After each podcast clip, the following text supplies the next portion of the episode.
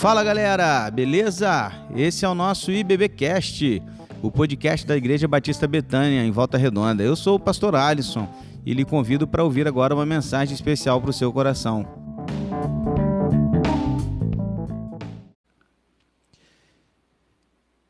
Nós estamos no mês da família. Eu tinha preparado uma palavra em especial para as mulheres hoje, até por ser Dia das Mães. Mas eu queria pensar de outra maneira a reflexão desta noite. O texto base vai ser Colossenses 3. Colossenses capítulo 3. Se você puder pegar a sua Bíblia, abri-la e deixá-la aí nesse capítulo, nós vamos ler boa parte dele.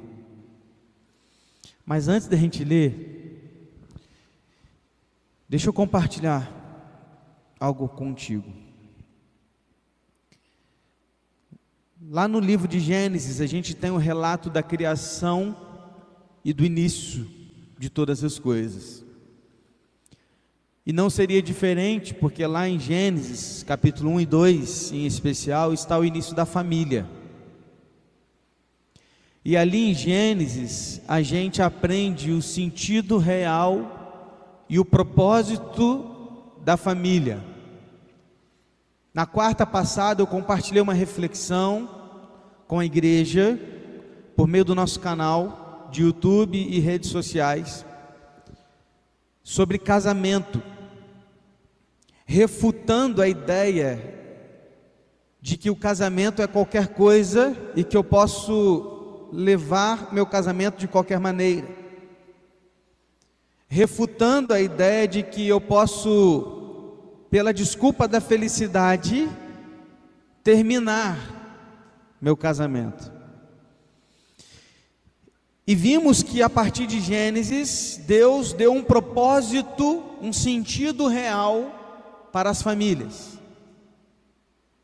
Quando Adão e Eva foram criados, eles receberam de Deus uma missão. E a missão principal da família ali era refletir, reproduzir e representar a imagem de Deus nessa terra. Porém, o pecado destruiu essa imagem, o pecado, é, ele atrapalhou essa imagem, ele manchou essa imagem, essa é a palavra correta. E desde então as famílias não mais, por causa do pecado, iriam conseguir cumprir o seu propósito real. Tanto é verdadeiro isso que logo em seguida o pecado de Adão e Eva, a gente tem o primeiro homicídio dentro de casa. Quando um irmão mata o seu próprio irmão, Porque Deus se agradou do sacrifício do outro e não do dele. Porque o dele não vinha do coração, mas o do irmão vinha. E querido, a partir disso a história nos mostra então a família em decadência.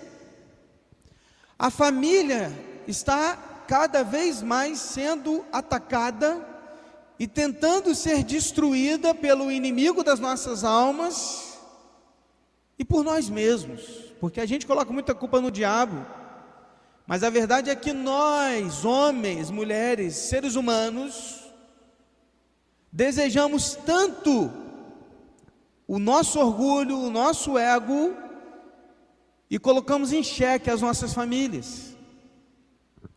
Então Cristo vem ao mundo, e vindo ao mundo, Cristo então nos traz uma esperança. E a partir da vida, da morte e da ressurreição de Jesus Cristo, a gente passa a ter uma visão melhor do que é uma família refeita a partir de Cristo.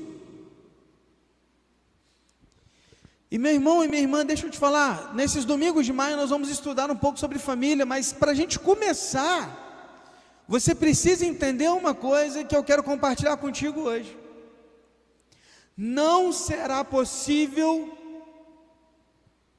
vivermos uma família que agrada a Deus se não formos refeitos à imagem de Cristo. Então preste atenção. Nesta noite eu quero compartilhar com você alguns passos que nós precisamos tomar na nossa vida para que as nossas famílias sejam refeitas à imagem de Cristo, para que então possamos refletir, reproduzir e representar melhor a imagem de Deus nessa terra, a partir da nossa família. E aí nós vamos ler Colossenses capítulo 3 e o apóstolo Paulo vai nos ensinar algumas coisas aqui muito importantes. A leitura desse capítulo começa assim, olha, vamos do versículo 1 ao versículo 4 primeiro. Diz assim: Portanto, se vocês foram ressuscitados juntamente com Cristo, busquem as coisas lá do alto, onde Cristo vive, assentado à direita de Deus. Pensem nas coisas lá do alto e não nas que são aqui desta terra, porque vocês morreram e a vida de vocês está oculta juntamente com Cristo em Deus. E quando Cristo, que é a vida de vocês, se manifestar, então vocês também serão manifestados com Ele em glória. O que, que Paulo está querendo ensinar a gente aqui? Numa EBD passada, a gente aprendeu como estudar a Bíblia, e nós vimos Colossenses capítulo 1, E a gente leu alguns versículos e vimos que quando Paulo escreve aos Colossenses, junto de Timóteo, ele tinha um propósito muito correto e, e muito claro. Ele diz no capítulo 1 que ele orava pelos colossenses para que os colossenses pudessem viver uma vida de modo digno da vontade de Deus. E ele então relata o que seria esse modo digno e ele continua tratando disso nos seus capítulos posteriores. Quando ele chega no capítulo 3, que como você sabe bem, não foi escrito assim do jeito que a gente conhece, mas foi escrito direto como uma carta, como um livro. E então, quando ele chega aqui no capítulo 3, que para a gente é muito conhecido e, e dividido, para que a gente compreenda melhor, Paulo ele vai dizer aos Colossenses assim: olha, primeira coisa, se vocês foram ressuscitados. Querido, é muito interessante ver no versículo 1 que Paulo, ele deixa muito claro uma coisa: só é possível buscar as coisas do alto aqueles que já em Cristo foram ressuscitados. Por quê, pastor? Porque quem não está em Cristo ainda está morto. Então preste atenção nenhuma família viverá o propósito de Deus se os componentes desta família estão mortos. Porém, Paulo vai dizer: se, se vocês foram ressuscitados, ele está dizendo à igreja, ele está deixando claro para a igreja que dentro da igreja podem haver pessoas que ainda não estão em Cristo. Mas se você está em Cristo, qual é o resultado disso? Busquem as coisas que estão no alto e pensem nas coisas que são do alto, porque a vida de vocês está oculta em Cristo. Querido, presta atenção aqui, meu irmão. O que Paulo está nos ensinando aqui, querido, é que se você já é alguém, uma nova criatura em Cristo, isso precisa ser visível nos seus pensamentos e na sua busca. Porque se você se diz cristão, mas a sua busca é incessantemente pelas coisas dessa terra, alguma coisa está errado. O que Paulo está querendo dizer, querido, é que se nós já estamos em Cristo, o nosso objetivo deve ser buscar as coisas que são do alto, ou seja, buscar aquilo que está baseado na eternidade, que está baseado em Deus. E a primeira pergunta que eu tenho para você nessa noite, meu irmão e minha irmã, é: a sua busca e os seus pensamentos estão voltados para quem e para onde? Porque se você não tem buscado em primeiro lugar o reino de Deus e a sua justiça, isso é um é, é uma uma expressão, uma maneira de entender que talvez você ainda não é um novo convertido. Talvez você ainda não nasceu de novo. Aí Paulo vai dizer assim: olha, olha o versículo 5 em diante, até o 7. Portanto, façam morrer tudo que pertence à natureza terrena. Vocês não são mais desse mundo. Então, façam morrer essas coisas. Que coisas, pastor? Ele cita algumas. Olha, imoralidade sexual, impureza, paixões, maus desejos, avareza, que é a idolatria, ou seja, o desejar ter outras coisas que não Deus é idolatria, avareza. Vocês também andaram nessas mesmas, perdão, ainda no versículo 6, perdão. Por causa destas coisas é que vem a ira de Deus sobre os filhos da desobediência. Presta atenção. Paulo está dizendo que impureza, imoralidade sexual, paixões, maus desejos, avareza, idolatria, todo esse bolo de coisas que lá em Efésios a gente chama de obras da carne, A gente está deixando, Paulo, Paulo está dizendo aqui que estas coisas são práticas dos filhos da desobediência. Quem são os filhos da desobediência? Os mortos, aqueles que ainda não foram ressuscitados em Cristo. Aí no 7 ele vai dizer: Vocês também andaram nessas mesmas coisas, não é verdade? No passado, quando viviam nelas. Meu irmão Paulo está deixando claro o seguinte: cara, você não é mais dessa vida. Preste atenção, meu irmão, sai dessa. Se você se diz uma nova criatura, mas continua amando mais o dinheiro do que tudo, se você continua vivendo mais para si e não pelos outros e para Deus, se você continua vivendo uma vida de imoralidade sexual, se você continua se prostituindo por meio da pornografia, por meio de imagens, por meio de vídeos, se você está vivendo um namoro que não agrada a Deus, e esse namoro já envolve sexo antes do casamento, se você está vivendo na sua família de forma que desagrada a Deus por causa da desobediência, por causa da avareza, por causa do egoísmo, o que Paulo está dizendo é o seguinte, gente, vocês não pertencem mais a isso, ou melhor, isso não pertence mais a vocês.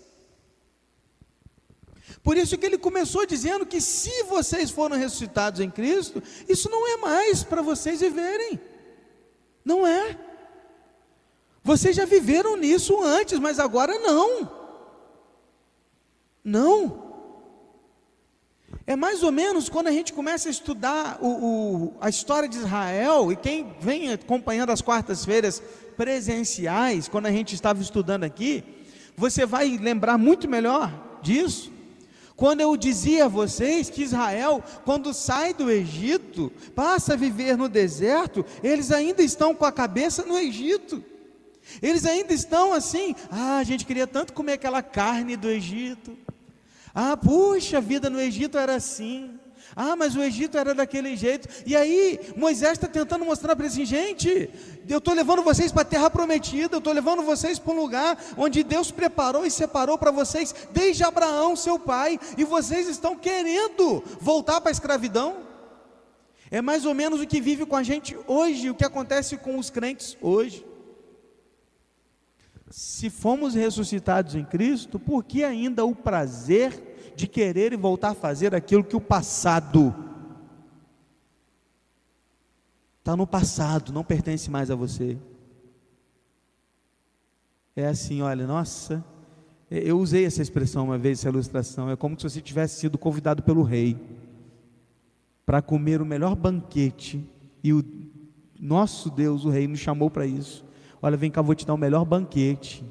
Senta aqui comigo e a gente ter acesso direto à sala do trono, à sala do rei, mas a gente sair pela porta de trás ir num balde de lavagem dos porcos e se alimentar ali. É isso que a gente está fazendo quando gostamos e voltamos a viver as práticas do passado. Aí Paulo continua no versículo 8 ao versículo 11. E ele vai listar outras coisas. Ele ainda vai dizer assim: olha, agora, porém, abandonem igualmente todas estas coisas. Abandonar o que, pastor? Ele cita. Vamos ver quais são as coisas? Ira, ser irado, um cara iracundo. Você é do tipo que grita e briga com todo mundo o tempo todo. Você é o cara do tipo que reclama de tudo e nada tá bom. Você é o tipo de cara que que o tempo inteiro está estourando com a sua família, presta atenção, abandonem essas coisas, ira, indignação, maldade. Você é aquela pessoa que tem maldade no coração? Aquele tipo de pessoa que olha para alguém que sofreu alguma coisa e diz bem feito? Ou aquele do tipo que diz assim, mereceu?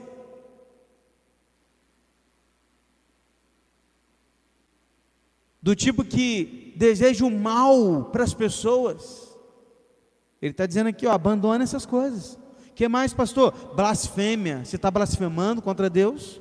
Reclamando de tudo de Deus, colocando a culpa em tudo de Deus. Nossa, Deus fez isso comigo. Por que, que Deus deixou isso comigo? Nossa, Deus me livre, que Deus. E o tempo inteiro reclamando, blasfemando. Ele continua: linguagem obscena no falar. Que tipo de linguagem você usa em casa? No seu trabalho?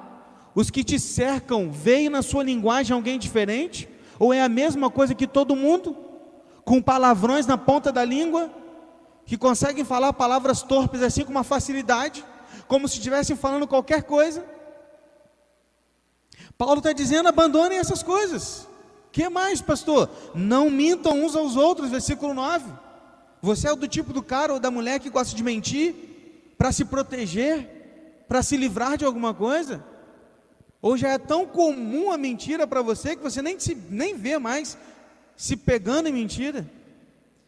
Uma vez que vocês, presta atenção, versículo 9: não mintam uns aos outros, uma vez que vocês se despirram da velha natureza com as suas práticas e se revestiram da nova natureza que se renova para o pleno conhecimento segundo a imagem daquele que a criou. Que imagem é essa? A imagem de Deus. Presta atenção, meu irmão. Que coisa linda que Paulo está nos ensinando aqui. Estar em Cristo significa tirar uma roupa velha. E pensa nessa roupa como aquela rasgada, suja, fedida. Aquele tipo de roupa que ninguém quer usar. Aquele tipo de roupa que quando você chega perto de alguém, alguém já faz, ah, sabe? É esse tipo de roupa que Paulo está falando. Ele está dizendo, ó, tira ela, tira essa roupa. E faz o que, pastor? Se reveste, ou seja, veste uma outra roupa. Que roupa é essa? Essa é a roupa da nova natureza. De quem? Está no versículo 10, olha, as perguntas que a gente faz para o texto. Da imagem daquele que te criou. Fomos criados ao que, irmãos? A imagem e semelhança de Deus. Pecamos e manchamos essa imagem. Cristo vem e renova a imagem. Oh, meu Pai. E aí, Paulo está nos ensinando assim, gente, presta atenção. Se vocês estão em Cristo, larga essa prática do passado, joga fora essa roupa, coloca roupa nova. Que roupa nova? A roupa nova de Cristo, a roupa da justiça de Cristo, da santificação em Cristo Oh, meu Pai. E aí ele continua, olha, versículo 11. Aqui não tem mais grego, judeu, circuncisão, incircuncisão, bárbaro, cita, escravo, livre, mas Cristo é tudo.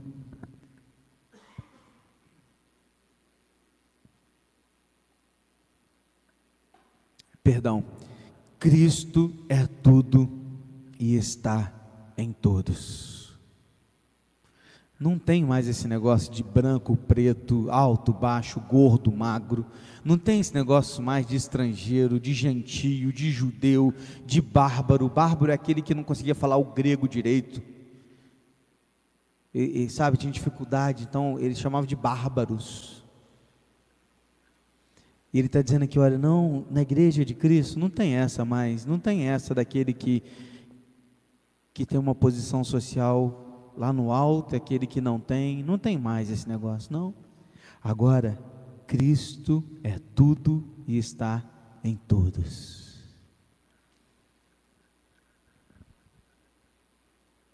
O que, que acontece então, pastor, quando a gente se renova com a imagem de Cristo? Olha o que diz o versículo 12 em diante.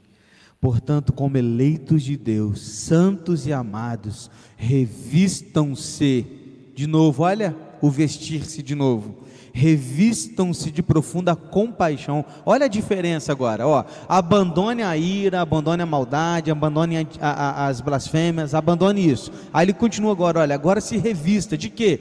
De compaixão, de bondade, de humildade, de mansidão, de paciência Pensa em duas casas, querido, agora, duas famílias. Numa família reina a ira, a indignação, a maldade, a blasfêmia, a linguagem obscena, a mentira. Na outra reina a compaixão, a bondade, a humildade, a mansidão e a paciência. Aonde você quer viver? Em qual casa você quer morar? Pegou a diferença?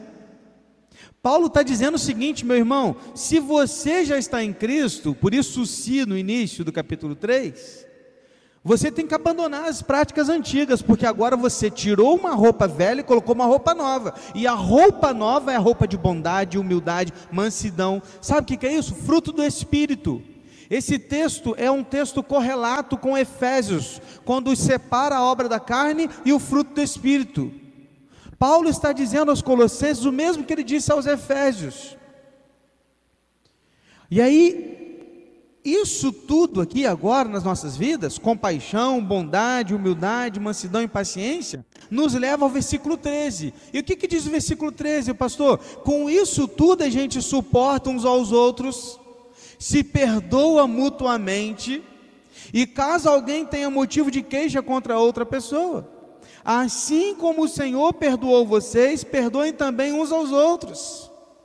Acima de tudo isso, porém, esteja o amor, que é o vínculo da perfeição. Oh, cara, olha que construção de pensamento, irmãos, que Paulo está fazendo aqui.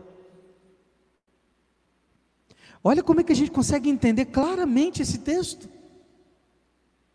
Numa casa em que há compaixão, bondade, humildade, mansidão, é possível suportar uns aos outros. Às vezes é difícil suportar o outro em casa. É difícil, não é?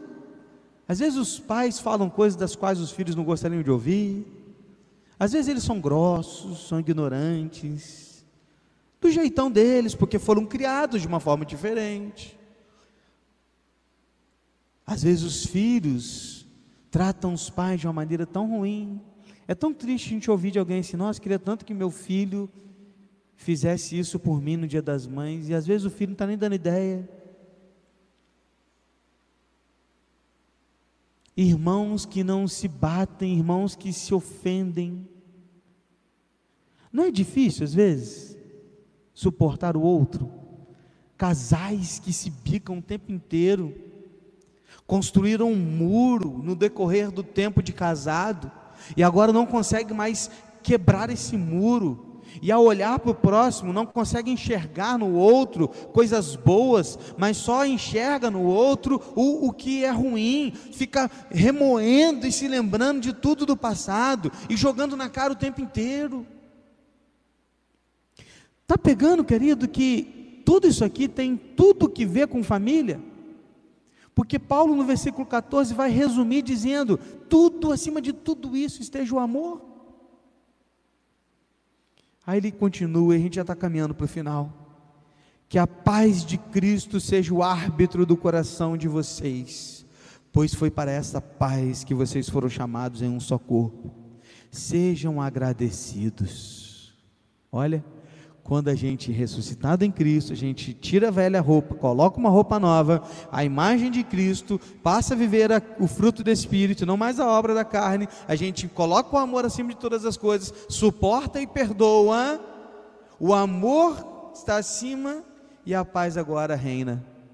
Que lindo. Aonde deveria reinar a paz, muitas vezes é um quartel de guerra as nossas casas. Onde deveria onde deveríamos hospedar anjos, estamos muita vez, muitas vezes convidando demônios para fazer parte da nossa família. Que a paz de Cristo, versículo 16, habite ricamente em vocês. E qual que é o resultado disso? Instruam, aconselhem-se mutuamente em toda a sabedoria, louvando a Deus com salmos, hinos e cânticos espirituais com gratidão no coração.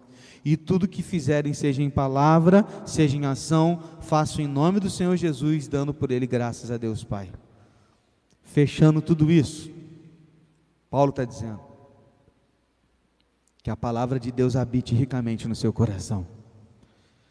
Como é que essa palavra vai habitar dentro do meu coração se eu sequer a conheço? Então Paulo está dizendo: olha, você precisa conhecer a palavra, porque essa palavra aqui, ela tem que habitar aqui.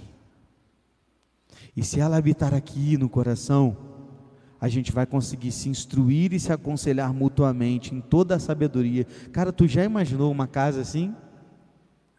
Vamos de novo comparar? O que, que você prefere? Uma casa onde há ira, onde há o tempo inteiro alguém acusando o outro, o tempo inteiro está apontando o dedo, o tempo inteiro está julgando? Ou você numa casa onde a palavra de Deus habita ricamente nos corações, em que a gente consegue se aconselhar mutuamente, se instruir mutuamente. Já parou para pensar que o seu filho pode ter uma instrução da palavra de Deus para o seu coração? Já parou para pensar que a sua esposa pode estar lhe dando um conselho bíblico, o qual você deveria acatar? E o seu marido está olhando para você, querendo apenas que você olhe para ele e o ouça, porque o conselho do seu marido é um conselho baseado na palavra de Deus, mas você não consegue olhar e ouvi-lo, porque você ainda está martelando o passado.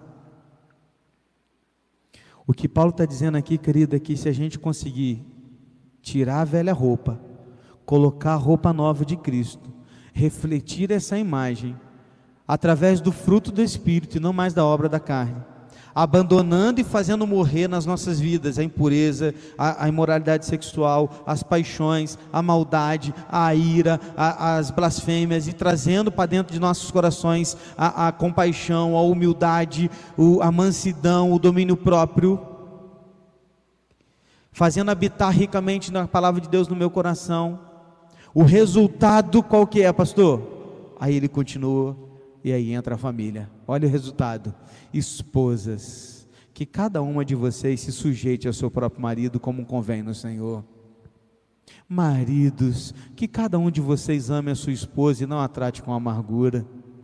Filhos, em tudo obedeçam a seus pais, pois fazer isso é agradável diante do Senhor. Pais, não irritem os seus filhos, para que eles não fiquem desanimados. Está pegando? Depois ele vai falar de servos e senhores.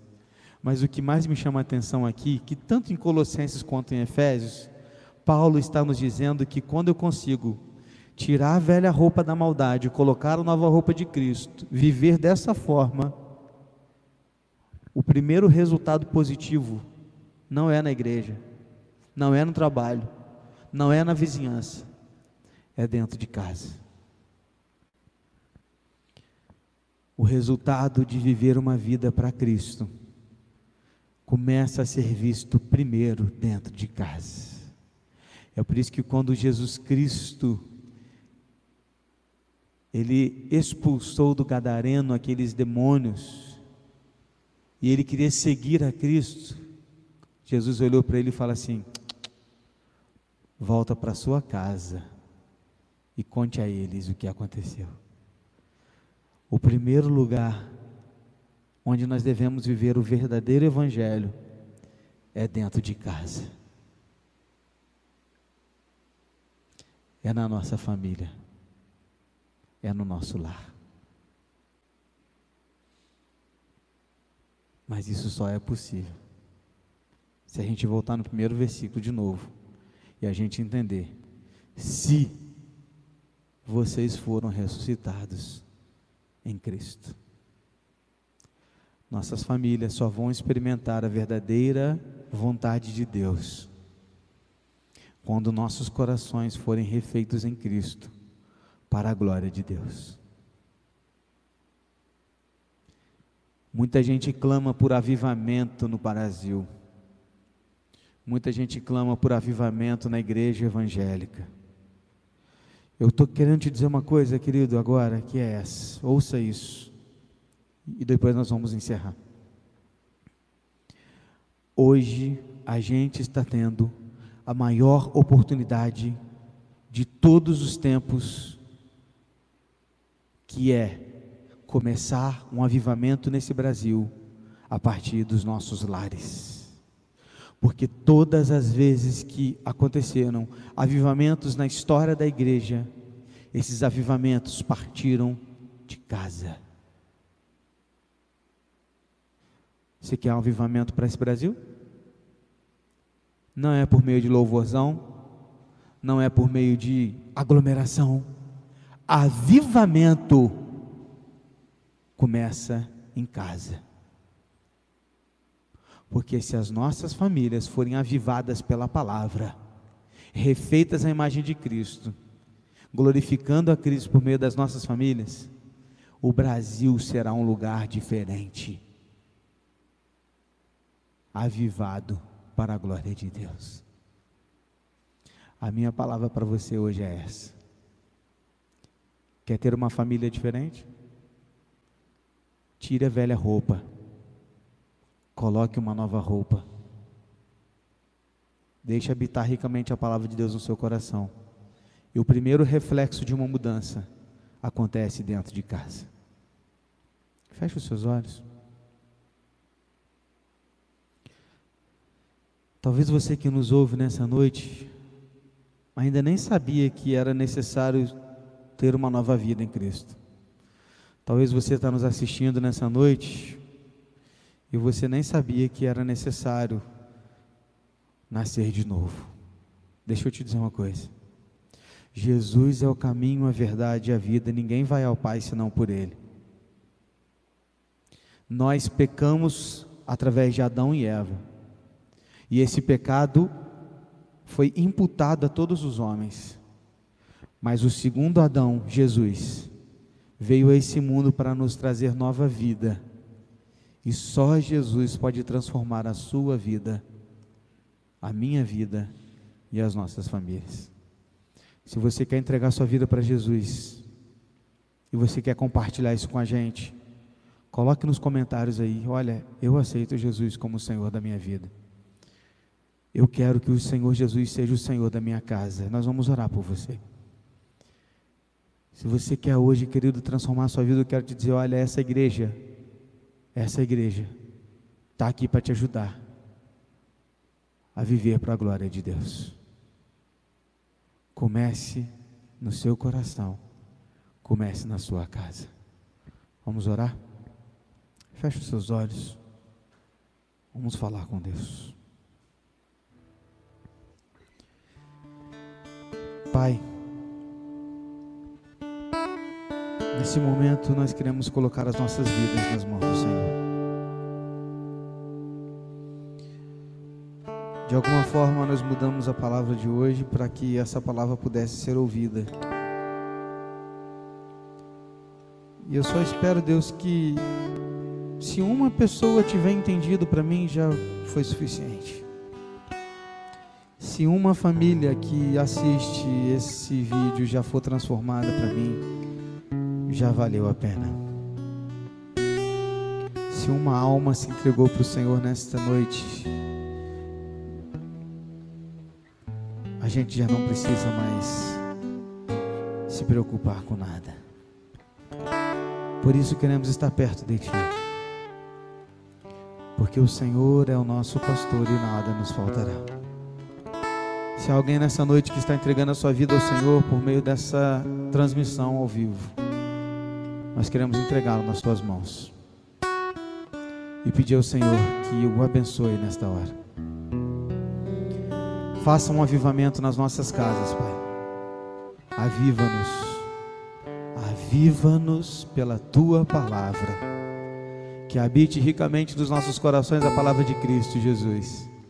E se fomos ressuscitados, que a gente possa literalmente nos revestir da nova imagem de Cristo e jogar fora a roupa velha para a glória do Senhor.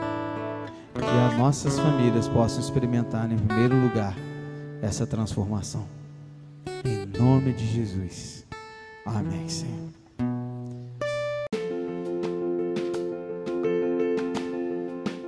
E esse foi o nosso podcast de hoje. Siga nossa igreja nas redes sociais e compartilhe também esse podcast com mais pessoas. Venha nos fazer uma visita na Rua Manuel Bandeira, número 53, São Luís, Volta Redonda, Rio de Janeiro.